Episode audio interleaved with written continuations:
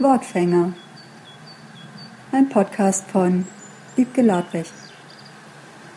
Im Wortfänger blieb etwas hängen.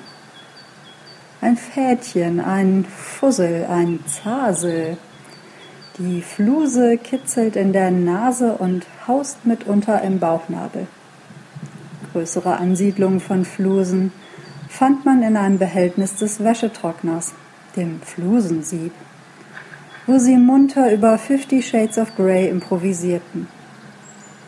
Die Fluse als Fussel wird mit Fusselrollen gejagt.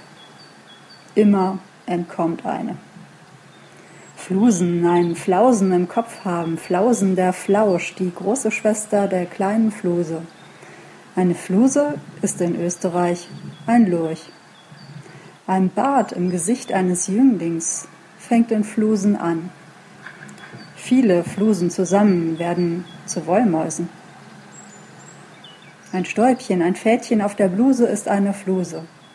Fluse, Bluse, Meduse, wir schmusen am Meerbusen.